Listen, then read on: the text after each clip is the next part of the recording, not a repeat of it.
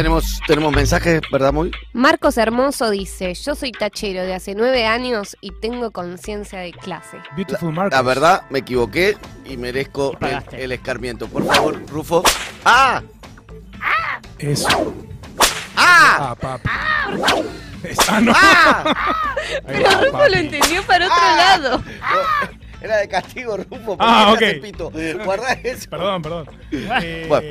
En fin. Sigamos Además, perdón, ¿eh? Marcos Hermoso, Beautiful Marcos, Sí. corresponde a un sindicato de taxistas que tiene un jugador mundialista en el Mundial de Bridge. Vos, Basta de. Pará. Por favor, Moira. Vos, poné- ¿cuántos jugadores a- pusiste? Pasemos al momento, Moira, por ¿Cuántos favor. pusiste? Pasa, pasa con la cortina, la cortina, dale. Bueno, empieza a sonar un poquito de jazz. Jazz. Jazz. Porque vamos a hablar de jazz y de marihuana, cannabis, charuto y todo eso relacionado. Empieza a sonar Chick to Chick, Ella Fitzgerald con Lou Armstrong, que Lou eh, fumaba todos los días, el señor Armstrong. Uh. Era un gran defensor de la marihuana. En 1930, Decís Lu, porque te, te Lu mucha Arm- confianza. Lu dijo así.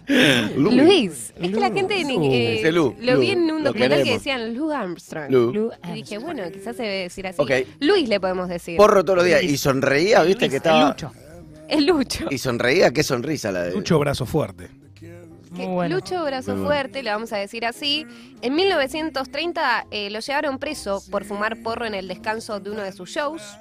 Y él dijo, no me interesa tener un permiso para poder portar un arma, me interesa tener un permiso para portar marihuana, quiero tener un permiso especial para poder fumar todos los porros que quiera cuando quiera. Reprocan, reprocan. No puedo estar preocupado todo el tiempo pensando que me van a arrestar por algo tan ínfimo como la marihuana. Mm, Ínfimo. Brazo fuerte, te banco. ha dicho. Lo banco. Todo esto a partir de un documental de Netflix que recomiendo que se llama The Grass is Greener, que cuenta la historia de la prohibición del cannabis en Estados Unidos, que está muy relacionada con la historia de la música, particularmente del jazz. ¿Por qué? Porque eh, eran personas afrodescendientes, ¿no? Quienes eran los músicos y músicas de jazz en ese entonces, y por eso fue como una excusa eh, prohibir el cannabis que ellos y ellas utilizaban eh, para empezar a perseguir a eh, las minorías, digámosle así. Por ejemplo, eh, hay temáticas eh, relacionadas al porro siempre en las canciones del jazz desde sus inicios, en la década del 20, en la década del 30, por ejemplo.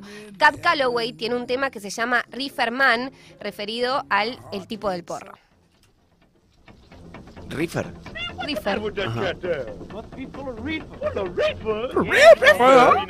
High. Sailing. Uy, qué lindo. Get away from here. Yeah. Man, is that the reefer man? Damn. Reefer man? I believe he's losing his mind. I think he's lost. ¿De qué año es esto? De la década del 30. Mira. Uy, qué bueno. Para. Las ganas de bailar así. Baila, baila. No, No, te, no, no. no te lo prives. No, no, no, ya bailé hoy. Hay una revista que se llama High Times, que es toda temática de canábica, básicamente, sería como la THC, pero de Estados Sí, sí. Unidos, digamos. Steve Hager, que es el editor, aparece dando su testimonio en este documental de, de Grass is Greener, y dice que eh, como que a los músicos de jazz fumar les daba una ventaja porque la música se ralentiza más, la improvisación fluye mejor, los ayudaba también a inspirarse, a explorar su mente, a componer canciones. eh, y todo esto fue en la cuna del jazz, que es Nueva Orleans, una ciudad portuaria, ¿no? Donde también, bueno, llegaba el cannabis. Pero también eh, el punto de la prohibición tiene nombre y apellido. Oh. Quien empezó a perseguir a, a los usuarios y usuarias, que es Harry Anslinger.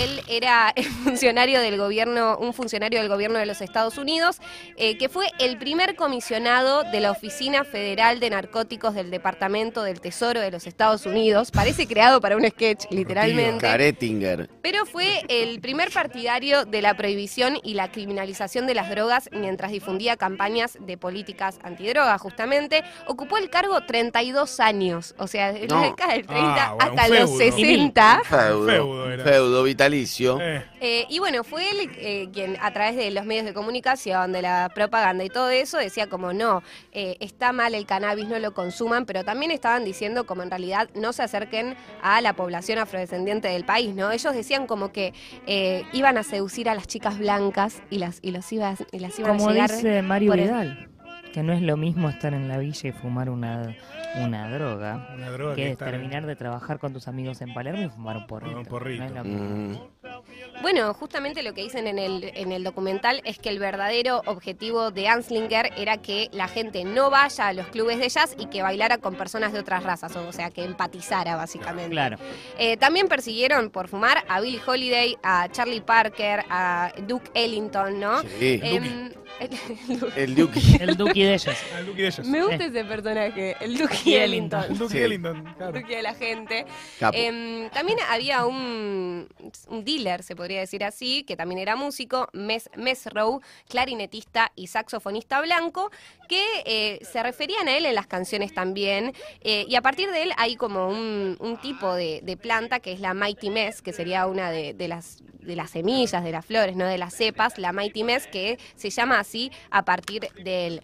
Eh, en las canciones hablaban de, la Mighty Mess como el buen porro que le vendía Mess Mesrow, eh, e incluso hacen referencia a él en canciones como Here Comes the Man with the Shive, ¿no? Shive también se refiere como a un lunfardo que se utilizaba también en África, en donde, bueno, se referían como Shive, como también el porro, y también a Vipers como a los usuarios y usuarias de marihuana.